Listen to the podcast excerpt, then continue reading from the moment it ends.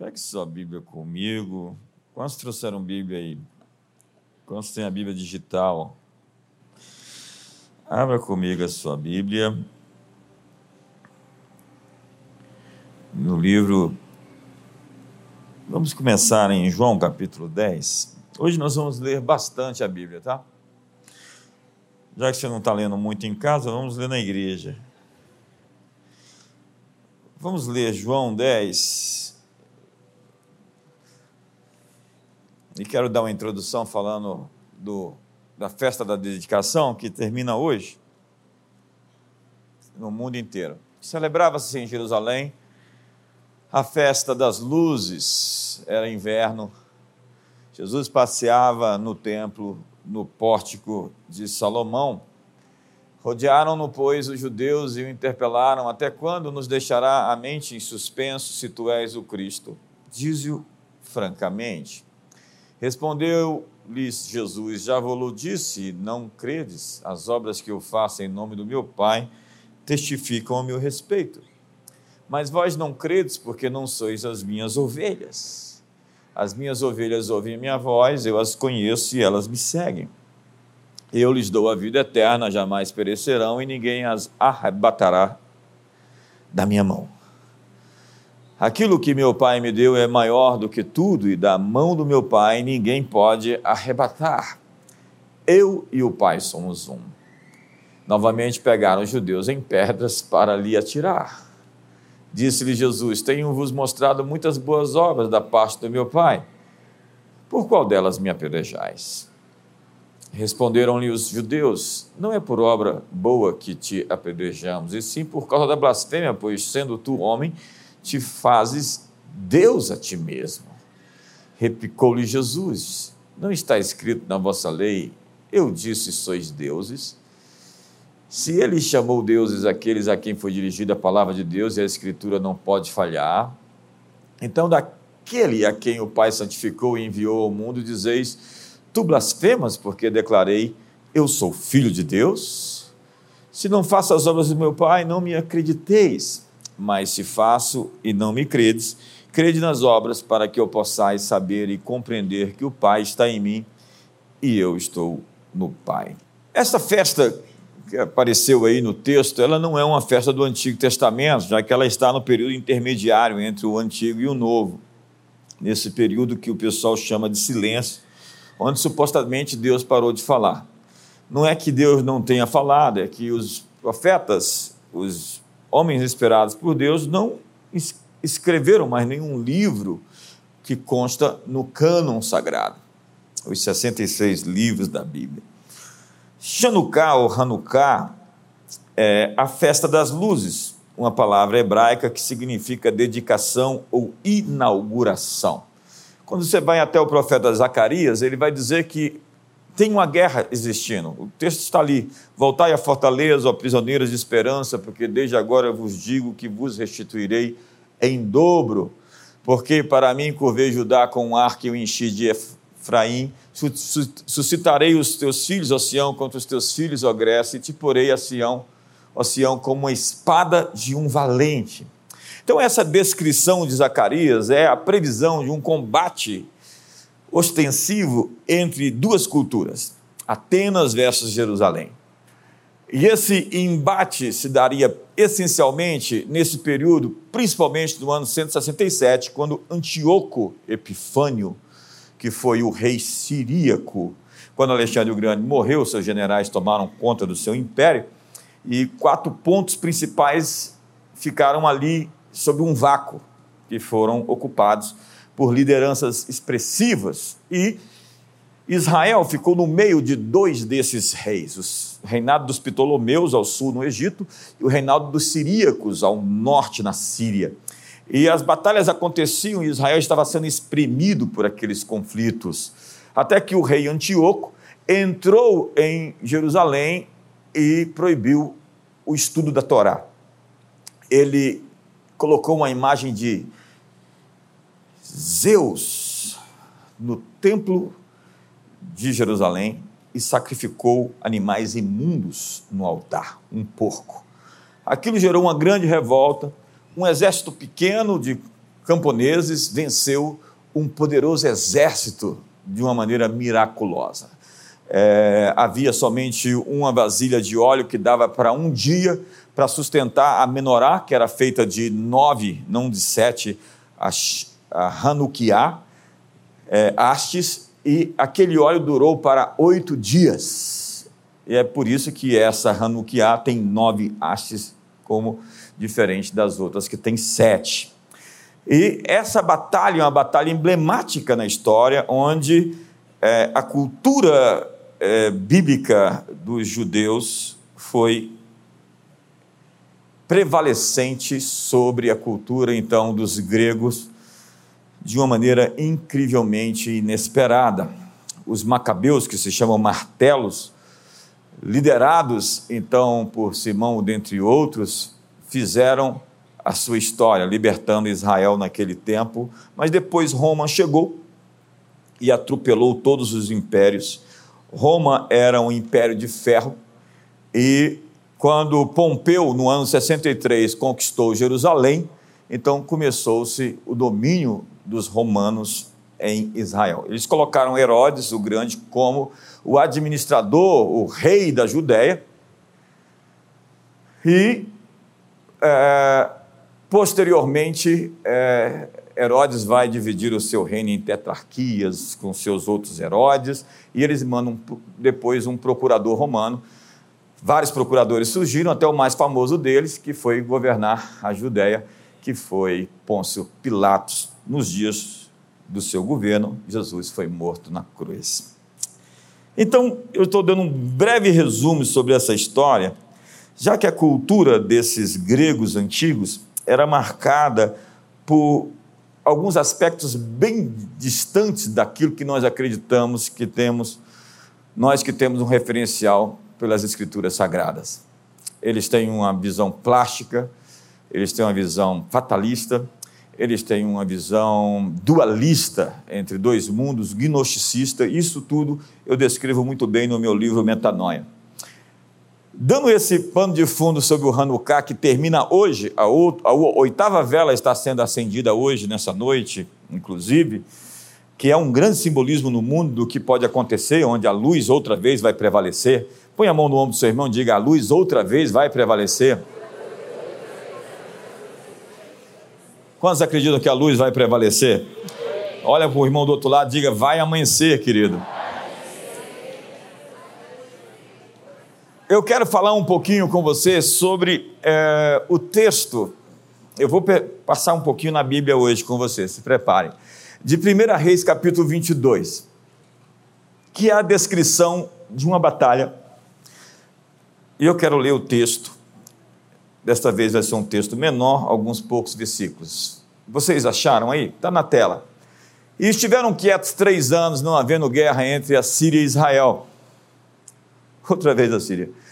Porém, no terceiro ano sucedeu que Josafá, rei de Judá, desceu para avistar-se com o rei de Israel. O rei de Israel aqui é Acabe, né? E o rei de Israel disse aos seus servos: Não sabeis vós que Ramote de Gileade é nossa, e nós estamos quietos sem a tomar da mão do rei da Síria? Então perguntou ele, o rei Acabe, a Josafá, a Josafá Irás tu comigo a peleja a Ramote de Gileade? Disse Josafá ao rei de Israel: Serei como tu e o meu povo como o teu povo, e os meus cavalos como os teus cavalos. Verso 5 diz: Disse mais Josafá ao rei de Israel: Peço-te, consulta hoje a palavra do Senhor. Deixa eu dar um pano de fundo aqui do contexto desse texto para você se situar para que eu não tenha que ler tudo, você conhece bem, todo mundo sabe a descrição do que vai acontecer depois. Todos os profetas, e são centenas deles, vão dizer a palavra que podem ir para a guerra, vocês vão se dar bem, vai ser tudo legal, vai ser bacana, vocês vão vencer. E aí Josafá, muito esperto, Josafá é um rei piedoso, um homem temente a Deus, o rei Acabe, no entanto, é um apóstata, é um tirano, é um dos piores reis. E a Bíblia diz que ninguém foi como Acabe, porque Jezabel, a sua mulher, o incitava para o mal. E o pior é que Josafá uniu a sua família por meio de casamento com Acabe e Jezabel. Como é que é o nome da sua sogra? Jezabel. Jesus de Nazaré. E eles fizeram aliança por meio de casamento e também na guerra. Sem consultar o Senhor, Josafá fez uma aliança precipitada. E aquilo o levou a quase ser morto, perder a sua vida. A verdade é que ele entrou numa fria, porque ele entrou numa guerra que não era sua. Diga para o irmão do seu lado: você pode estar na guerra errada.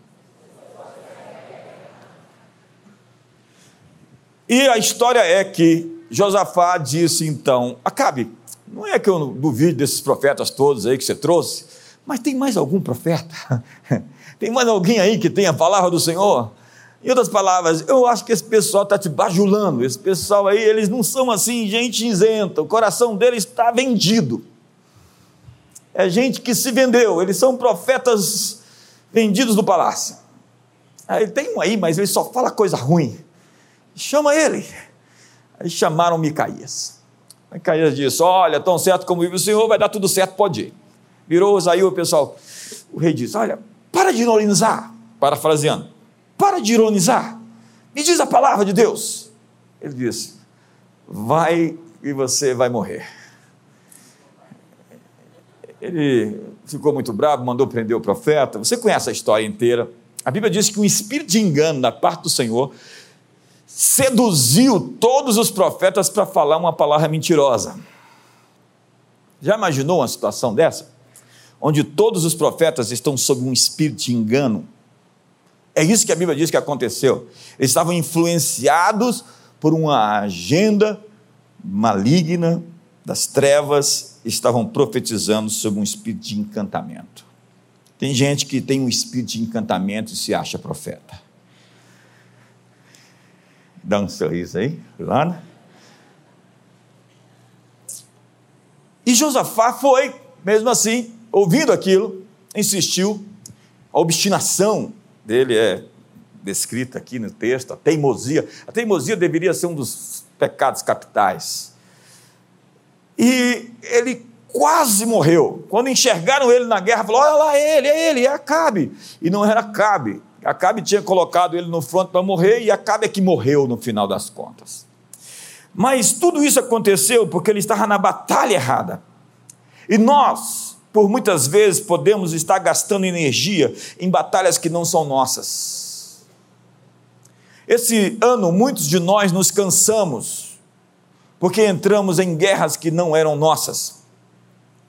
Você pode estar discutindo assuntos que estão levando a sua paz embora. Às vezes, tudo que você tem que fazer é de bobo. Você chega numa conversa e que passa, que passa. Ah, não entendi, vai saindo. Começam a criticar e falar mal. Ah, tudo bem, eu tenho que ir ali. Mas você quer discutir, né? Você quer ter razão. Às vezes é melhor não ter razão e ser feliz. Perca o debate, mas mantenha a sua paz. Faça-se de bobo mesmo, assim, hã? hã? Lembra de Davi? Deixou o cuspe aqui na barba. Para quê? Para dizer que estava. Era um cão morto. Não precisa me matar, eu já estou morto. Você pode estar gastando energia demais tentando convencer as pessoas nas redes sociais, enquanto sua família está dividida dentro da sua casa. Na verdade, você gasta tempo demais nas redes sociais. É incrível como as pessoas vão para a rede social para ofender outras pessoas. Ainda bem que tem um botão lá de bloque. É isso aí. Essa aí foi, foi linda.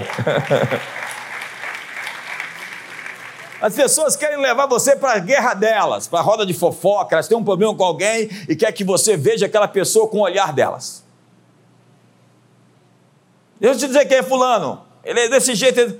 Não, essa é a sua opinião. Eu têm o direito de discordar. Elas querem levar você para uma roda de maledicência, de crítica. E também, se você lê manchetes dos jornais todos os dias de TV, você, sem dizer, está desinformado, construindo crenças sobre outras pessoas e sobre outros assuntos que não são verdadeiras. Manipular as pessoas não muda o coração delas. É um prazo curto de validade. Então, se você está manipulando as pessoas, você está na guerra errada. Eu não posso entrar na batalha de alguém que nem mesmo ela está comprometida com seus resultados.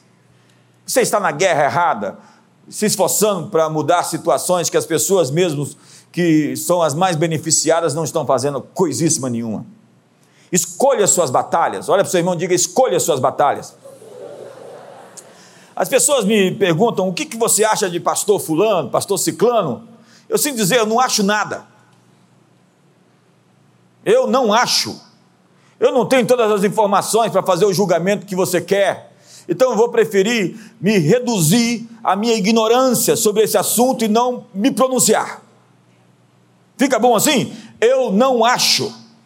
Se eu não tenho certeza, eu não acho, eu fico calado, não quero saber, não me conte. Obrigado, irmã, pelo entusiasmo. Eu não vou entrar na batalha de alguém contra alguém, porque alguém acha que eu tenho que comprar o lado de Fulano. Veja o que a Bíblia diz. Quem se mete em questão alheia é como aquele que toma pelas orelhas um pitbull que passa. Não, só essa é a interpretação. É um cão mesmo. Mas o cão ali é um cão bravo. E aí, tentou pegar um pastor alemão pelas orelhas? Não é uma boa coisa se meter na questão dos outros. Você está, às vezes você entra numa briga de marido e mulher. Depois ele se resolve e você está com um problema. Quantos estão em casa aqui comigo? Quantos estão cansados de guerras que não são suas? Em 2023, não entra na guerra que Deus não te chamou para estar nela. Você pode estar realmente sem paz, e o seu trabalho não é trazer paz para o coração de ninguém, senão para o seu. Você é responsável de ter paz no seu coração. No que depender de você, tenha paz com todos os homens. Se eles não têm paz, cada um vai lidar com a paz dentro do seu próprio coração. Você é que tem que cuidar do seu coração. Então mantenha a sua paz. Não entre em batalhas que não são suas. Eu já tenho confusão suficiente para ter que entrar na confusão dos outros. E se o diabo está lutando contra você, nós vamos te ajudar a vencer. Vamos apoiar você, vamos lutar contra essas forças. Mas se o seu problema é seu irmão, resolva-se com ele. Não é isso que a Bíblia diz?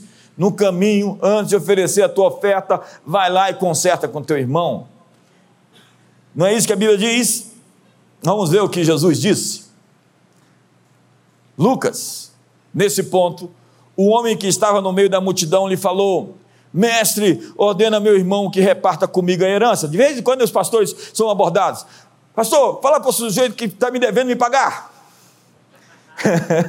eu falei, mas eu mandei você emprestar ou fazer negócio? Você não fez negócio preto no branco? Aí o que, é que Jesus responde numa situação dessa?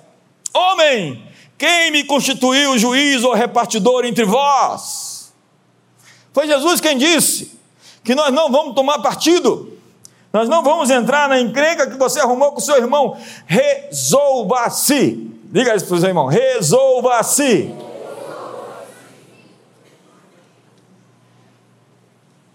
E o pior é quando as pessoas elas saem da igreja porque porque elas achavam que a gente tinha que lutar por ela contra alguém que ela eu queria saber como é que vai ser na eternidade essas pessoas lá, entendeu?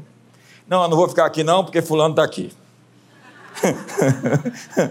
Tem uma opção. Tem uma opção. Olha para o irmão do seu lado e olhe nos olhos dele e diga: Você pode estar na batalha errada.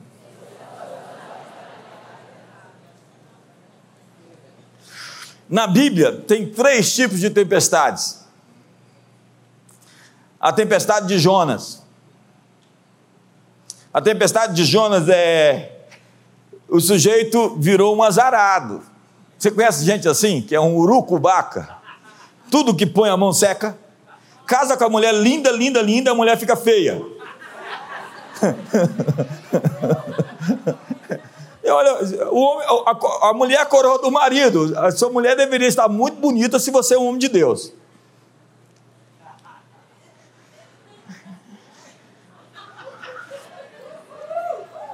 Então, vamos lá, culto de Natal hoje. Jonas está fugindo de Deus. Eu não quero um sujeito fugindo de Deus no meu barco. Porque tem barcos que começam a afundar, porque tem um sujeito ali fugindo de Deus. E todo mundo começa a pensar: por que está acontecendo isso? Lançaram sortes, e a sorte caiu sobre Jonas. Aí pergunta: quem você é? Eu sou Jonas. O que, que você está fazendo? Eu estou fugindo de Deus. E quem é seu Deus? Meu Deus criou os céus e a terra e o universo. Como é que você pode fugir de um Deus que criou o universo? Eles dão um sabão no Jonas e joga Jonas fora do barco e a tempestade acalma. Tudo que você tem que fazer na tua vida é jogar Jonas fora do barco. Jonas é meu marido, fica com ele. Não tem jeito, esse contrato está assinado, vai ter que resolver. Não tem volta. Então, o primeiro, a primeira tempestade é a de Jonas, é aquela que é causada pela fuga de Deus. Tempos atrás eu estava ministrando sobre alguém, pastor é assim, quer tirar todo mundo do deserto com a mão, né? Se eu pudesse, eu falava assim: Fulano, sai da luta, vem para cá. Vamos lá, eu, eu fazia isso. Só que eu não sou melhor do que Deus. E se Deus não pode fazer isso pelas pessoas, como eu posso? E esses dias, eh, tempos atrás, eu estava ministrando sobre alguém, intercedendo e clamando, e Deus falou assim: está em tratamento, não ponha a tua mão na minha. Deus disse para mim: eu estou tratando, é assunto meu, não interfere. falei: que isso, Jesus? Se Deus falar isso comigo sobre você, eu posso falar para você? Supõe-se, né? A segunda tempestade, na verdade, é um furacão, se chama Betseba. Davi vai lá e arruma a maior confusão da vida dele. Vai dormir com a mulher que não é dele. E aí a tempestade chegou. Por quê? Porque ele semeou confusão e vai ter que agora lidar com a bagunça que virou a vida dele. Essa tempestade é causada pelas próprias mãos. É o caso de Josafá. Josafá passou um aperto porque fez sociedade com a pessoa errada. Ah, sociedade, sociedade. Cuidado, não há comunhão a, da luz com as trevas você precisa realmente resolver, decidir com quem você vai se aliar. A terceira tempestade na Bíblia é aquela da Galileia. De repente, eles são surpreendidos por um vento impetuoso, o navio, ou na verdade o barco, quase não chega na margem porque está afundando. E a Bíblia fala que na travessia eles foram acometidos por essa tempestade que tinha uma origem espiritual. Essa terceira tempestade é a tempestade que o diabo manda. Logo depois ele chega em Gadara, tem lá o sujeito endemoniado. Parece que tudo tinha a ver com aquela possessão demoníaca. É quando o inimigo está te atacando no caminho, quando você está passando para o outro lado. Você não fez nada, mas essa batalha te procurou mas essa batalha também não é sua.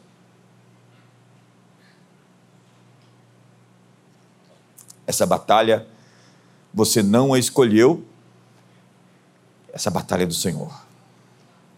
O nome dessa mensagem hoje é A Batalha é do Senhor. Você está enfrentando uma batalha hoje que não é sua, ela é de Deus. É quando um inimigo que você não fez nada para ele começa a te atacar. diz a Bíblia sobre inimigos gratuitos. É quando pessoas que você só fez o bem para elas começam a te criticar ou começam a te perseguir. E diz a Bíblia que todo aquele que quiser viver piedosamente, seguindo a Jesus Cristo, padecerá perseguições.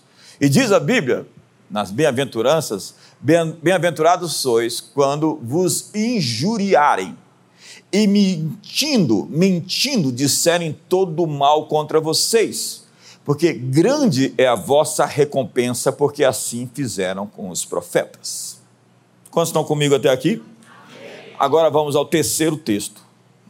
Vamos ler alguns versículos que está em 2 Crônicas, capítulo 20. Voltamos a Josafá. Está com a Bíblia aí? Depois disso, os filhos de Moabe e os filhos de Amon, com alguns meunitas, vieram a peleja contra Josafá. Então vieram alguns que avisaram a Josafá, dizendo: Grande multidão vem contra ti da além do mar e da Síria Eis que já estão em Azazon Tamar, que é em Gede. Então Josafá teve medo e se pôs a buscar ao Senhor e apregoou jejum em todo Judá. Judá se congregou para pedir socorro ao Senhor. Também de todas as cidades de Judá veio gente para buscar ao Senhor.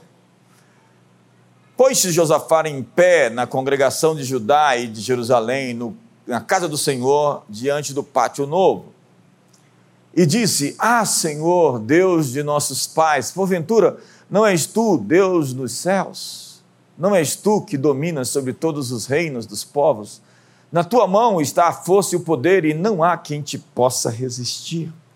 Porventura, ó nosso Deus, não lançaste fora os moradores dessa terra de diante do teu povo de Israel, e não a deste para sempre a posteridade de Abraão, teu amigo? Habitaram nela e nela edificaram um santuário ao teu nome, dizendo: Se algum mal nos sobrevier, espada por castigo, peste ou fome, nós nos apresentaremos diante dessa casa e diante de ti, pois o teu nome está nessa casa, e clamaremos a ti na nossa angústia, e tu nos ouvirás e nos livrará.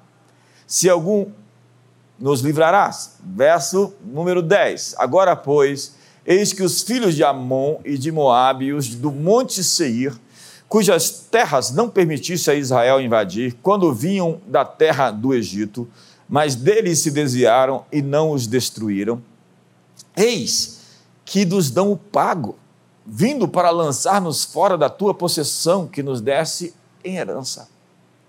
Ah, nosso Deus, Acaso não executarás tu o teu julgamento contra eles? Porque em nós não há força para resistirmos a essa grande multidão que vem contra nós. E não sabemos nós o que fazer, porém, os nossos olhos estão postos em ti. Vamos falar essa frase? Os nossos olhos estão postos em ti. Todo Judá estava de pé diante do Senhor, como também as suas crianças, as suas mulheres e os seus filhos.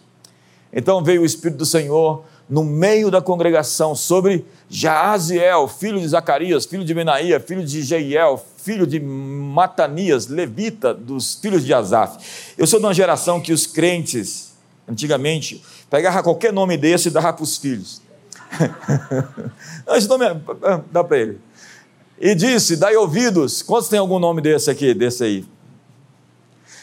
Dai ouvidos todo Judá e vós, moradores de Jerusalém, e tu, ó rei Josafá, aos que vos, ao que vos diz o Senhor. Não temais, nem vos assusteis por causa dessa grande multidão, pois a peleja não é vossa, mas de Deus. Põe a mão no ombro do seu irmão, diga: essa guerra não é sua. Olha para o irmão do outro lado, diga: essa batalha é do Senhor.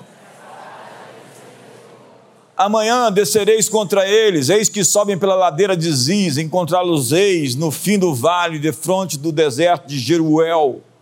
Tem alguém que chama Jeruel aqui? É, nesse encontro não tereis de pelejar, tomar posição, ficais parados e vede o salvamento que o Senhor vos dará. Ó Judá e Jerusalém, não temais, nem vos assusteis. Amanhã saí-lhes ao encontro, porque o Senhor é convosco. Empurra, irmão do seu lado, diga: O Senhor é convosco. Então Josafá se prostrou com o rosto em terra, e todo o Judá e os moradores de Jerusalém também se prostraram perante o Senhor e o adoraram. Dispuseram-se os levitas dos filhos dos coatitas e dos coreitas para louvarem ao Senhor Deus de Israel em voz alta, em voz alta sobremaneira, em voz alta sobremaneira.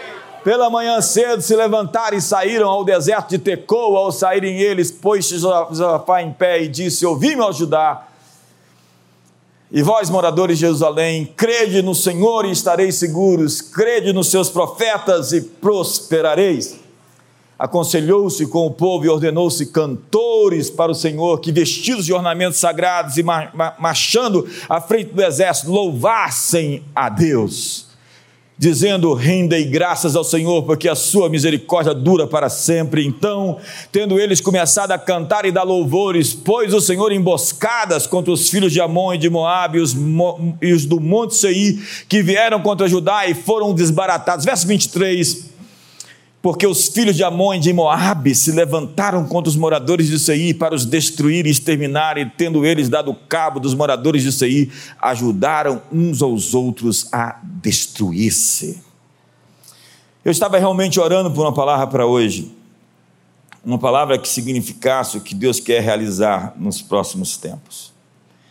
E hoje, como Josafá, nós temos inimigos que poderosos são e se juntaram contra nós. De maneira pessoal e de maneira coletiva, nós temos enfrentado tempos incertos. Há muitas pessoas muito angustiadas. Josafá significa Deus é juiz, ou Deus vai julgar. E os vales ao redor do Monte Sião em Jerusalém são chamados de o Vale de Josafá. É o Vale do Cedron. Você vai ali em Jerusalém, tem aquele vale por onde passava um ribeiro. É o lugar onde você passa do Monte Sião ou do Monte do Templo para o Monte das Oliveiras. E aquele lugar é o lugar onde a Bíblia diz que o futuro juízo contra todos os inimigos de Deus aconteceria. Está lá em Joel capítulo 3. Então diz a Bíblia que uma coalizão de nações, moabitas, amonitas e edomitas, que moravam no monte de Seir, se ajuntaram, fizeram uma aliança para destruir Judá. E diz as Escrituras que Josafá teve medo. Muitos estão com medo em me vindo o temor, diz o salmista, hei de confiar em ti. Josafá levou o seu medo até Deus. Leve o seu medo para Deus.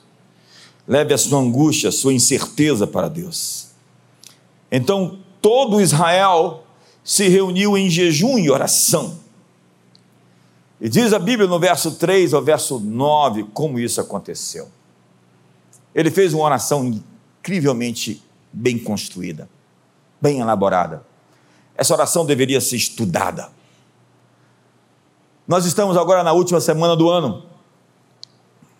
Amanhã é 26, próximo domingo já é 20, 23.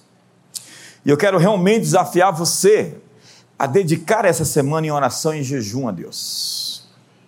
Quero desafiar você a buscar a Deus para que realmente as coisas aconteçam, os céus estejam absolutamente limpos e os inimigos sejam definitivamente exterminados. Eu creio quando o povo se ajunta para orar e jejuar. Você pode tirar uma refeição, pode tirar duas, ou pode jejuar de amanhã até domingo que vem, sem problema, direto. É incrível a estratégia, a maneira como Josafá ora.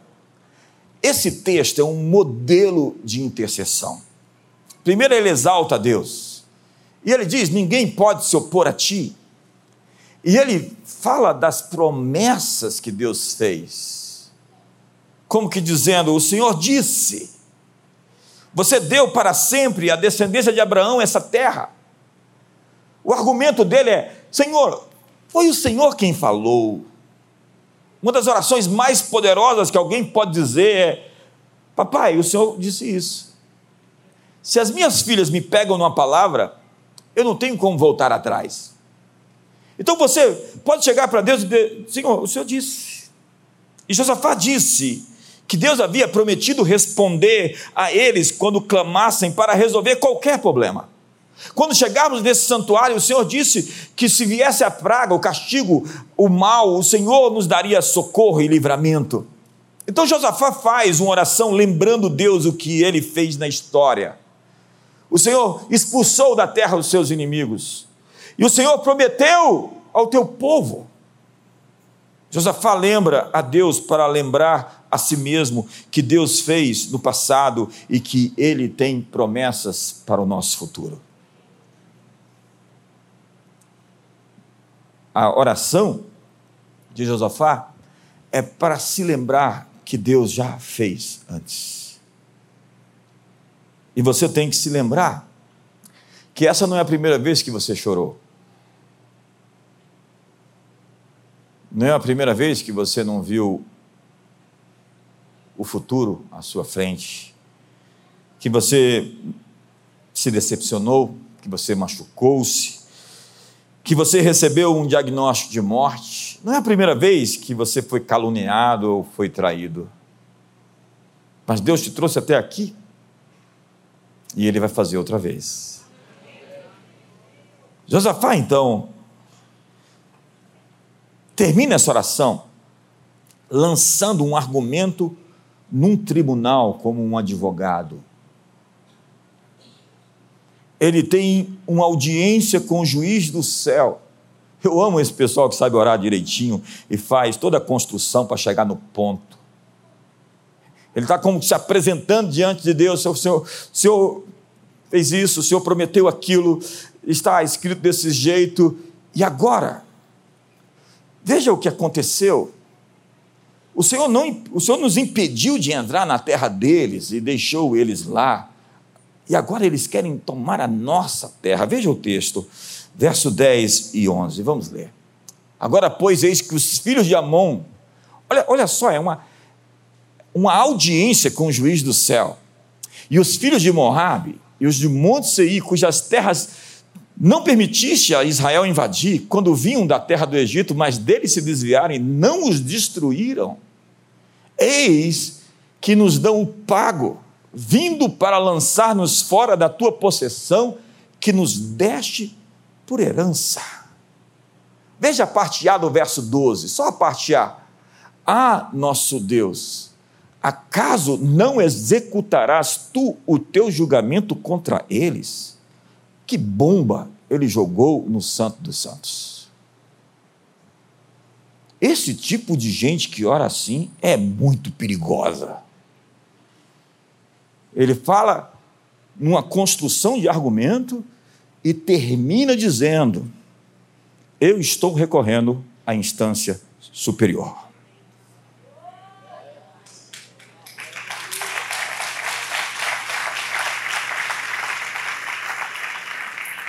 Nesse caso, não tem como dar errado. Diga para o seu irmão: não tem como dar errado. Ele provocou o trono com uma petição, colocou o inimigo perante o juiz. É a mesma coisa que Esther fez. Esther convidou Amã para a mesa do rei. Amã tinha uma disputa com o povo dela. E ela chama Amã para a mesa do rei. E na mesa do rei, ela levanta o dedo e o acusa. É este homem que quer matar o meu povo. Quando eu vou tomar santa ceia, eu aprendi a colocar o inimigo na mesa. Às vezes, em determinados momentos mais críticos, eu me sento à mesa com o Senhor, pego o vinho, pego o pão e falo: Senhor, eu estou convidando os inimigos hoje aqui. Todos os inimigos que estão lutando contra mim agora estão convidados para a mesa. E agora, Senhor, eu os acuso diante de Ti. Pela minha vida e pela vida do meu povo. Diga para o seu irmão: não tem como dar errado. Nós temos que saber que o sistema de Deus é, de julgamento é como um sistema judicial. E diz a Bíblia: apresenta os teus motivos, apresenta as tuas razões, entremos juntos em juízo. Você vê a elaboração dessa oração. O povo de Deus tinha que aprender a orar assim, ao invés de ficar fazendo essas orações água com açúcar. Você vê, não só Josafá, mas a construção de Salomão da oração. É incrível, Davi. Davi fala: Senhor, tu está todo certo, eu estou todo errado. O Senhor pode me punir, pode me julgar, pode acabar comigo se quiser, o Senhor vai continuar certo. Mas na tua ira, Senhor, lembra da misericórdia. É esperto demais ele. Agora, se ele tenta encobrir o pecado e tenta. É, Deus não aceita esse expediente. É por isso que ele é um homem segundo o coração de Deus, que ele se rasga, ele se abre, ele é honesto. Eu amo essa gente honesta, sabe? Essa gente sem sombra. Você pode ver do outro lado quando olha para ela, gente transparente. E o argumento dele no verso 12 é incrível. Acaso não executarás tu o teu julgamento contra eles? Eu não quero estar na pele de Amon. Eu não quero estar na pele de Moabe. Eu não quero estar na pele desse povo que está inveteradamente fazendo algo de errado contra o povo de Deus que sabe orar.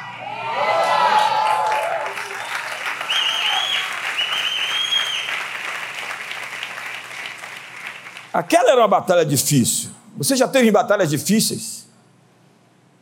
em que o inimigo era mais poderoso, em que o inimigo se juntou e você não sabia o que fazer? Você já pensou como eu? Eu não vou dar conta. Já pensou assim? Eu não tenho forças para isso. Você já teve assim situações que você diz: Eu não consigo. Esses dias uma figura mandou uma mensagem para mim. Não sei nem como é que ela conseguiu meu telefone. Você pensa que é invencível? Aí eu já parei de ouvir, bloqueei. Eu falei, eu não sou invencível, nunca pensei que sou. Na verdade, eu sou apenas um rapaz latino-americano que venceu batalhas que não conseguiria vencer pela força de um Deus que atende os fracos quando entram na sua presença. Me ajuda aí!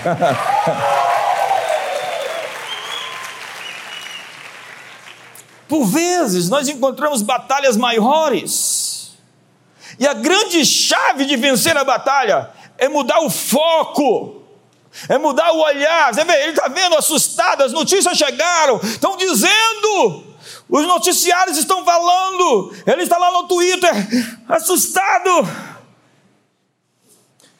E de repente ele faz uma oração e põe em perspectiva: Senhor, você expulsou os inimigos dessa terra uma vez. O Senhor prometeu essa terra para o teu amigo Abraão. Veja a apelação. O teu amigo Abraão. Foi o Senhor quem disse. E agora, o Senhor não nos permitiu matá-los outrora, nós não fizemos mal a eles, e agora eles querem dar a paga para nós, tentando nos destruir, se juntando todos eles contra nós. Tu não vais julgá-los, Senhor.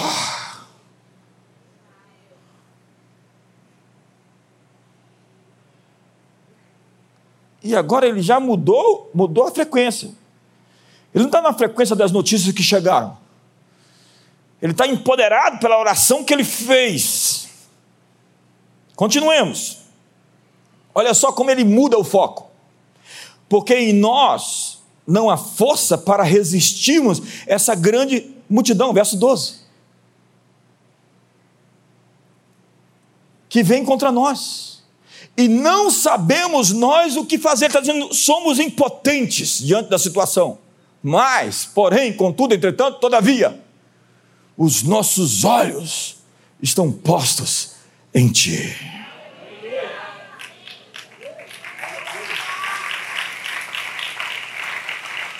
Nós temos que entender que a batalha, a chave da vitória está na mudança do foco. Ele não está mais vendo os inimigos poderosos que estão vindo. Ele está olhando para Deus, para as suas promessas, para aquilo que ele disse, para aquilo que ele afirmou, para aquilo que ele é. Fiel, leal, um pai que não abandona seus filhos, que não os deixa na mão. Os meus olhos estão postos em ti, Senhor, essa noite.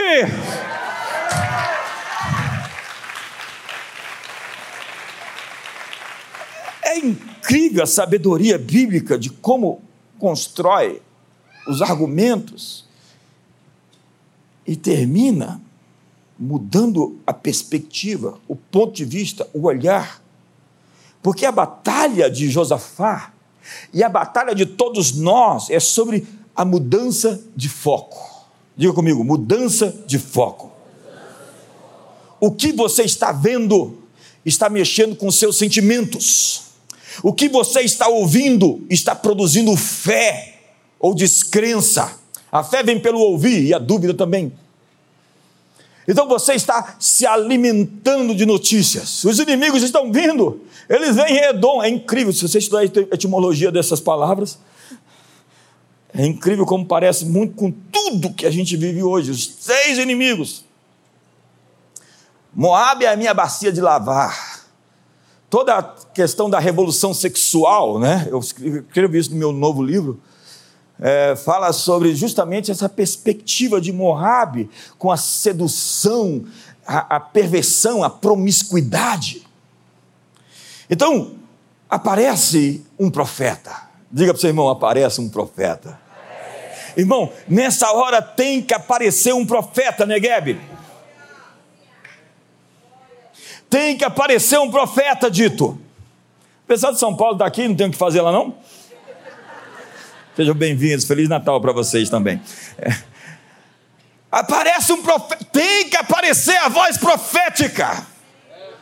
Depois da oração bem feita, bem construída, Deus falou: esse sujeito falou comigo e agora eu mando uma mensagem para ele porque eu tenho que comunicar algo que eu decidi fazer. Versos 14 e 15, vamos lá, vamos ver o que acontece. Então veio o Espírito do Senhor no meio da congregação sobre Jaziel, filho de Zacarias, filho de Benaía, filho de Jeiel, filho de Metanias, filho levita, filho de Asaf. Olha, parei, parei, parei, come aí, come aí. Pergunta: por que, por que que a Bíblia oferece uma genealogia de um profeta que aparece de repente do nada? Por que, que tem que dizer que Jaziel, o profeta, é filho de fulano, que é filho de ciclano, que é filho de Beltrano? Porque profeta, para ser profeta, tem que ter linhagem. Não acredite em qualquer doido, maluco, que aparece por aí. Pelo quem é você? Filho de quem? De que casa você é? A quem você presta contas? Porque tem uns camaradas que aparecem jogador de seta. Não é profeta, é jogador de seta. Você sai assim todo. O que, que aconteceu, meu Deus? Eu já contei as histórias, já fui perseguido por esse povo. Profeta tem que ter linhagem. E Deus está então também dizendo que o seu propósito está passando de geração em geração e não falhou até ali. E não vai falhar dessa vez. Diga para você, irmão, não vai falhar dessa vez. Deus foi fiel para passar seu propósito para cada geração e dessa vez não seria diferente. Sua fidelidade é de geração em geração. Nós não vamos perder nossa geração, porque Deus vai lutar as nossas batalhas. Quantos estão comigo aqui? Quantos estão comigo? Então vem o verso 15. Aí a mensagem profética, depois de apresentar o profeta, dá o, o, o currículo dele. Tem que pegar o currículo do sujeito. Levanta a ficha do profeta antes. E disse: Dai ouvidos, todo o Judá e vós, moradores de Jerusalém. E tu, ó rei Josafá, ao que vos diz o Senhor, não temais Respira fundo aí. Fala para o seu irmão com um sorriso: não tem mais. Cadê a, a, a risadinha da, da menina, da garota? Vamos lá. Não tem mais. Fala com voz assim, postada para a esposa. Não tem mais, garota nem vos assusteis por causa dessa grande multidão, pois a peleja não é vossa, mas de Deus. A batalha é do Senhor. Eu vim aqui te dizer que a batalha é do Senhor. Eu vim aqui te dizer que a batalha é do Senhor. Oh, estou me sentindo melhor agora. Deus diz: vocês não vão precisar lutar nessa batalha se posicione e assista. Esta é a minha luta. Põe a mão no ombro do seu irmão e diga: O Senhor está te dizendo, esta é a minha luta. não, não, dá uma gargalhada e fala: Essa é a minha luta. uh!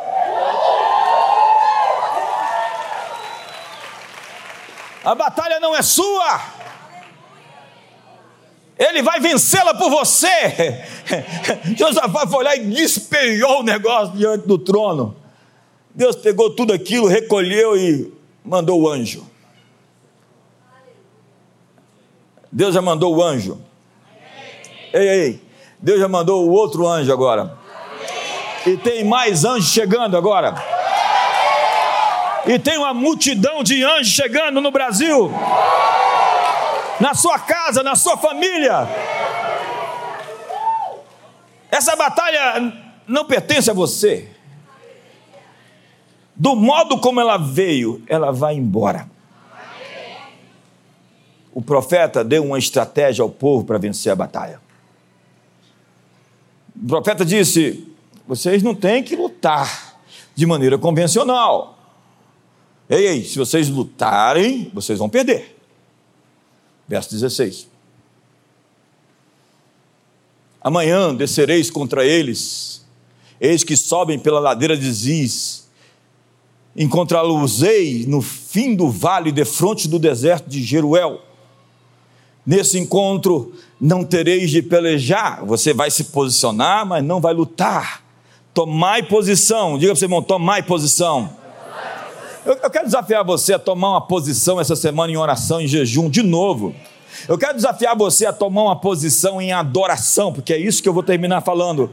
Ficai parados e vede o salvamento que o Senhor vos dará, ó Judá e Jerusalém. Não temais, nem vos assusteis. Amanhã saí-lhes ao encontro, porque o Senhor é convosco. Vamos lá, você consegue melhorar aí? Vamos lá.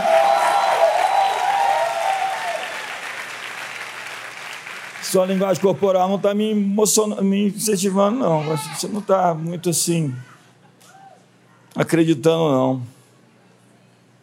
Bora para o seu irmão, veja se ele está te inspirando.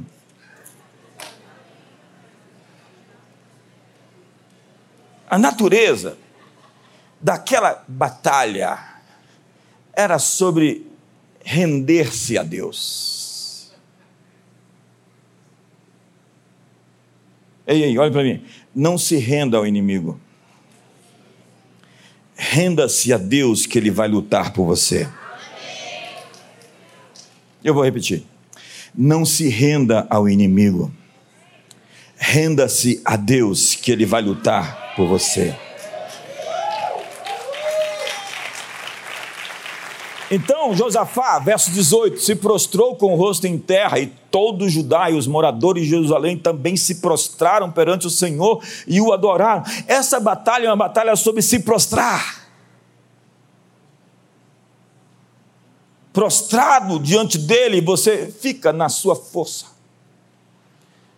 Às vezes a inação funciona mais do que a ação. Às vezes você tem que somente louvar e deixar Deus resolver. Você pode estar se consumindo hoje pelo ressentimento. O diabo conseguiu pegar você com a isca da ofensa. Se você lutar assim, você vai perder. Há muita gente que está lutando na carne gente perdendo batalhas porque está lutando na carne. Eu vejo tanta gente que não está mais nem na carne, está no osso agora. na força do braço. Mas a batalha não é sua. Na verdade, você tem que devolver a batalha para Deus. Fala comigo, Senhor, tem uma batalha aqui que não é minha. Obrigado por pegá-la e resolvê-la, decidi-la, vencê-la. Deus está dizendo: Eu vou lutar por você. Então não faça o trabalho de Deus, Deus quer as suas batalhas de volta.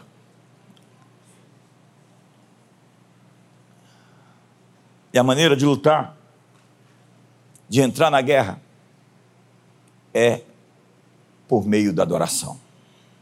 Lá vem Amon, lá vem Moab, lá vem Edom. E diz a Bíblia que eles louvaram em alta voz. Dispuseram-se os levitas, os filhos dos coatitas, dos coreitas, para louvarem o Senhor, Deus de Israel, em voz alta, sobre maneira. Eu quero hoje nesse culto ouvir uma voz alta, sobre maneira eu quero ouvir brados de júbilo e brados de vitória hoje aqui.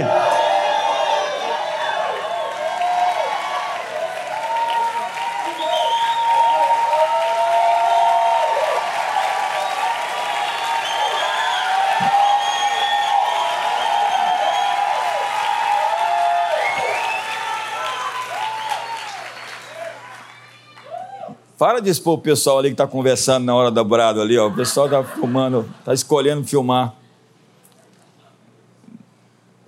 Isso vai para a internet, vai ficar registrado. Eles cantaram, mas não era sobre música. Era sobre atenção. Não era sobre instrumentos. Era sobre foco. Quando você dá atenção para o inimigo, você dá para ele um crédito, uma confiança.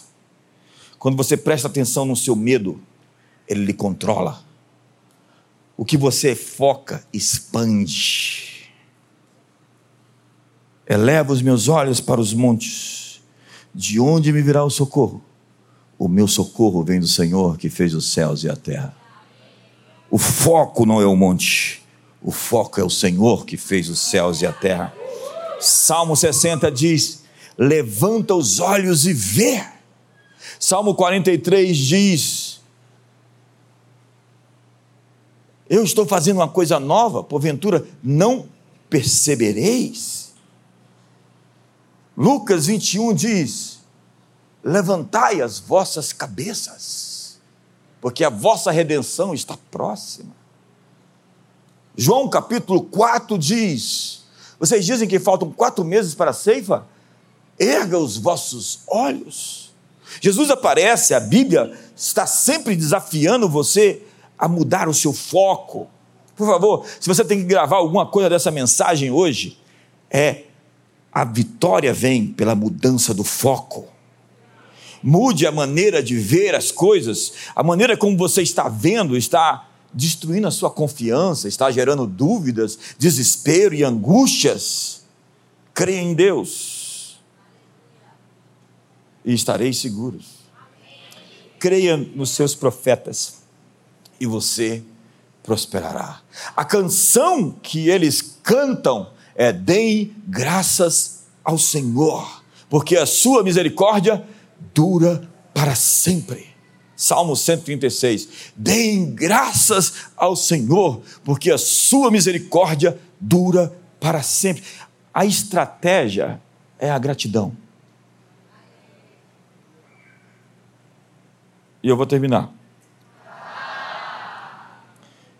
Verso 21 ao 24, para terminar, com um fundo musical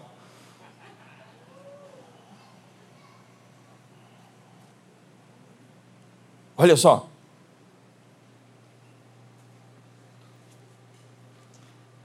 Aconselhou-se com o povo e ordenou cantores para o Senhor que, vestidos de ornamentos sagrados, eles, eles, eles não foram simplesmente cantar,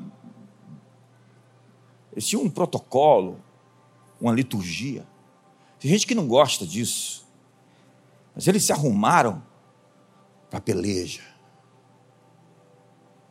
Eles deram o seu melhor. E marchando à frente do exército, louvassem a Deus, dizendo: rendei graças ao Senhor, porque a sua misericórdia dura para sempre. Vamos dizer isso? Rendei graças ao Senhor, porque a sua misericórdia dura para sempre. Mais uma vez.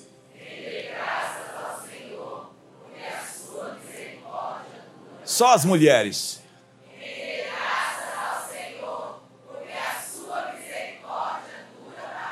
Os homens.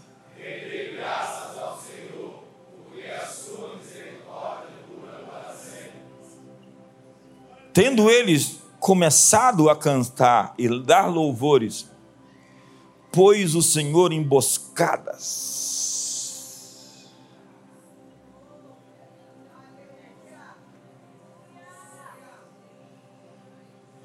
Quando nós começarmos a cantar hoje, Deus vai emboscar os seus inimigos. Vai emboscar a dívida, a depressão, a doença.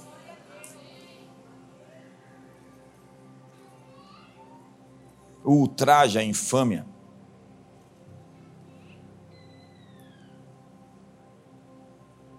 Que vieram os inimigos contra Judá e foram desbaratados.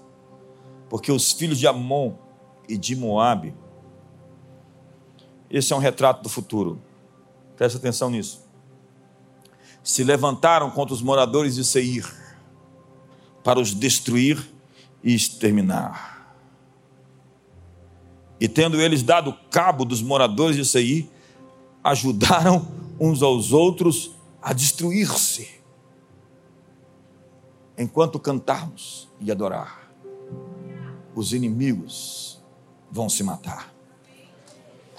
Tendo Judá chegado ao alto que olha para o deserto, procurou ver a multidão e eis que eram corpos mortos que jaziam em treva, em terra, sem nenhum sobrevivente. Fique de pé.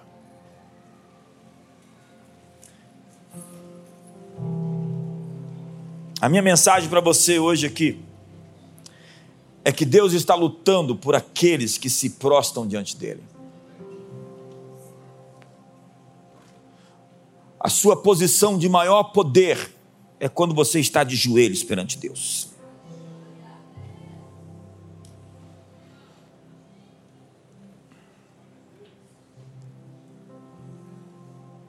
De joelhos perante Deus, prostrado perante Ele, cantando e o adorando, Deus vai liberar a força para vencer as suas pelejas com seus olhos fechados hoje.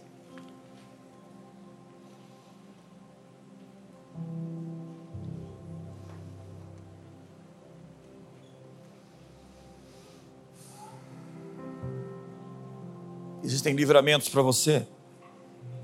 O socorro está vindo.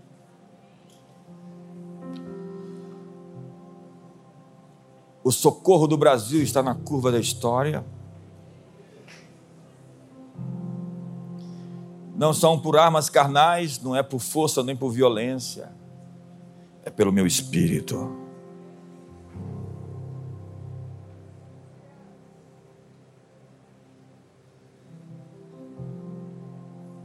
Levante as suas mãos hoje. Enquanto cantamos, Deus está desbaratando os inimigos. Enquanto cantamos, Ele está lutando e fazendo o que não podemos fazer. Ele está desarmando os nós. As fortalezas estão caindo. Os ajuntamentos das trevas estão se dissipando hoje. Os demônios estão batendo em retirada. Simplesmente levante as suas mãos, porque a batalha é do Senhor. Desafio você a manter essa atmosfera de adoração durante a semana inteira e a tirar tempos de jejum também durante a semana. nós estamos virando uma chave. Ele está ungindo você para quebrar portas de bronze e despedaçar cadeados de ferro. Entenda, Jesus nunca perdeu. E o texto que nós lemos logo no início diz: As minhas ovelhas eu as tenho na palma da minha mão. Quem as arrebatará de mim? Isso é um desafio. Quem pode tirá-las das mãos do Todo-Poderoso? Você está bem cuidado por um Pai que te ama, te protege e te assegura o seu futuro, que será muito melhor que o seu passado. Aumente as expectativas, porque Deus está trabalhando por nós. E a batalha é a batalha é do Senhor. Que o amor de Deus, a graça de Jesus, a comunhão do Espírito Santo seja sobre a sua vida. Uma ótima noite.